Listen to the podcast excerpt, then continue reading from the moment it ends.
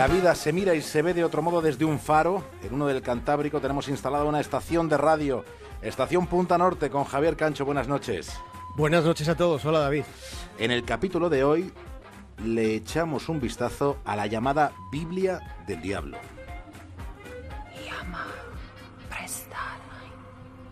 The world is changed. I feel it in the water. I feel it in the earth. I smell it in the air. Much that once was is lost, for none now live who remember it.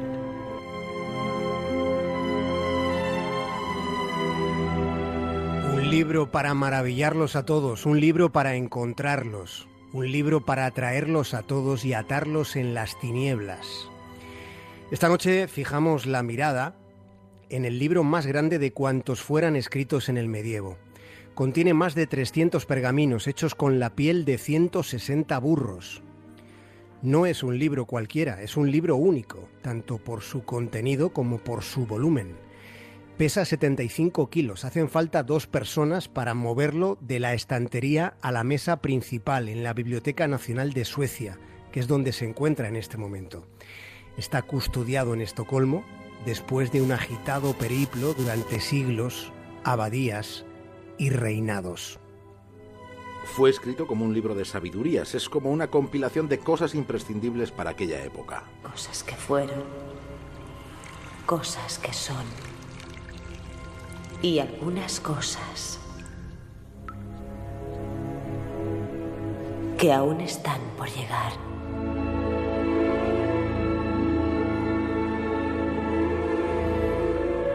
Este códice contiene el Antiguo y el Nuevo Testamento, el texto completo de la crónica Bohemorum. Hay pormenorizados recetarios de encantamientos mágicos. Hay dos obras del historiador judío Flavio Josefo. Están las etimologías de San Isidoro de Sevilla. Hay tratados de medicina de Constantino el Africano.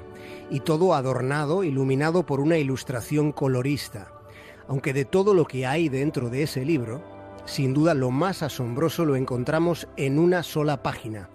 En toda una página está representado un personaje que rara vez era ni tan siquiera mencionado en los libros de aquella época.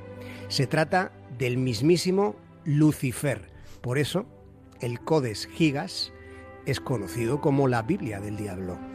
Belcebú aparece desnudo mm, casi al completo. Solo lleva un taparrabos de armiño. El armiño, que es un animal de pelaje blanco, antiguamente disponía de un valor emblemático porque solo solía usar armiño la realeza. Y en la realeza ya sabemos que el valor principal es el del príncipe, que será quien dé continuidad al linaje. Solo que en este caso se trata del príncipe de las tinieblas.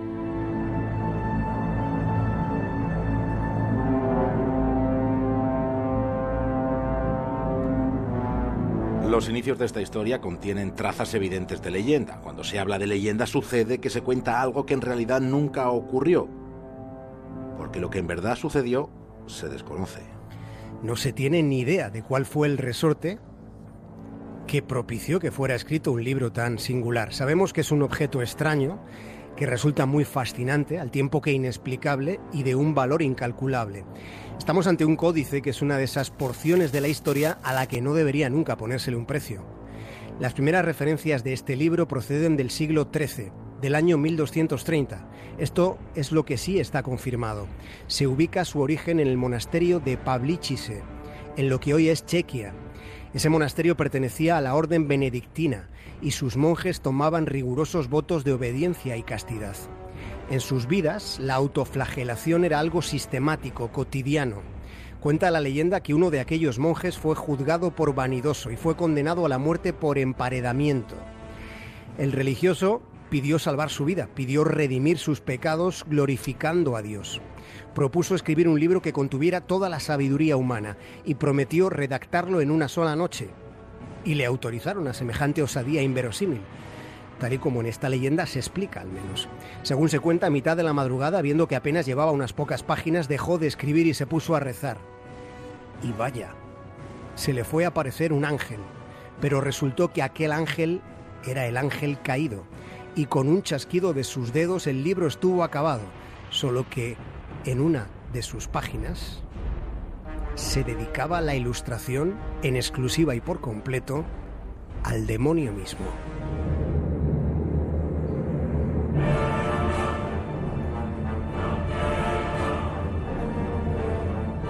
Relatada la parte legendaria del códex, nos queda la más interesante, la que tiene visos de realidad. Fuera como fuese que el libro se encargó, escribió e ilustró, sabemos que hubo un único amanuense que pudo tardar unos 30 años en acabarlo. Aquellos pergaminos tuvieron consideración de maravilla, de objeto muy valioso, y con el transcurso de los años el monasterio benedictino del que hemos hablado empeñó el códice que pasó a ser conservado por la orden cisterciense. Pero en esa abadía aconteció una epidemia mortal devastadora, de modo que la llamada Biblia del Diablo pasó de manos de nuevo a los benedictinos, pero en otro monasterio. Solo que en ese otro lugar también acontecieron algunas calamidades, porque a ese otro monasterio le pilló el fragor de una contienda bélica fueron las guerras husitas. En una de las batallas la biblioteca donde estaba el códice ardió y dos monjes tuvieron que tirarlo por una ventana para salvarlo del incendio que devoraba la biblioteca. Por eso ese libro ha sido asociado a una maldición. Primero fue aquella creencia que remitía su autoría al propio Lucifer y luego que allá por donde pasaba las desgracias llamaban a la puerta. Sin embargo, había alguien que tenía mucho interés en hacerse con aquel ejemplar.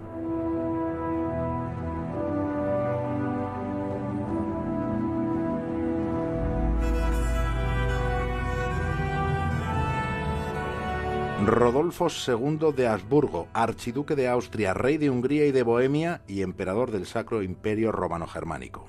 Rodolfo II llevó a Praga la capital de aquel imperio y allí fue donde creó el Gabinete de las Maravillas.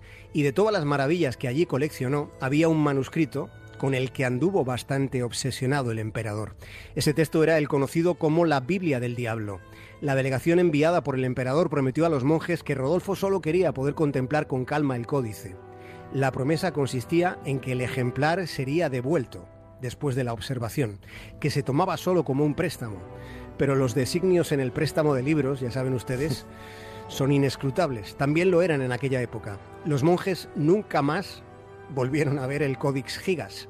Mañana dedicaremos un capítulo completo a uno de los lugares más rocambolescos y más fascinantes que hayan existido, el Gabinete de las Maravillas de un emperador llamado Rodolfo. Pero antes, Javier, todavía falta el desenlace. La peripecia de cómo el manuscrito en el que sale Belcebú acabó en manos de una mujer que fue rey.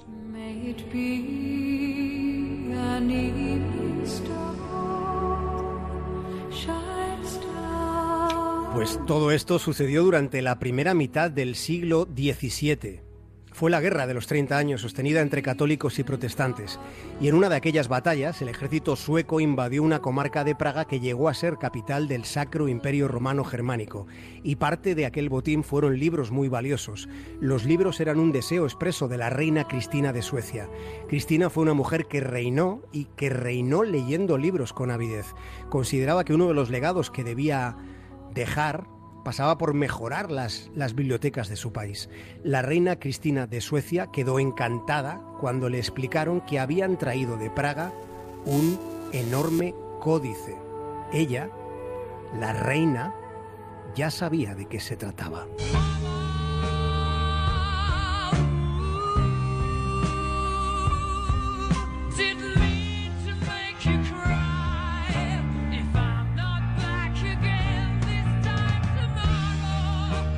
Javier, hasta mañana. Un abrazo.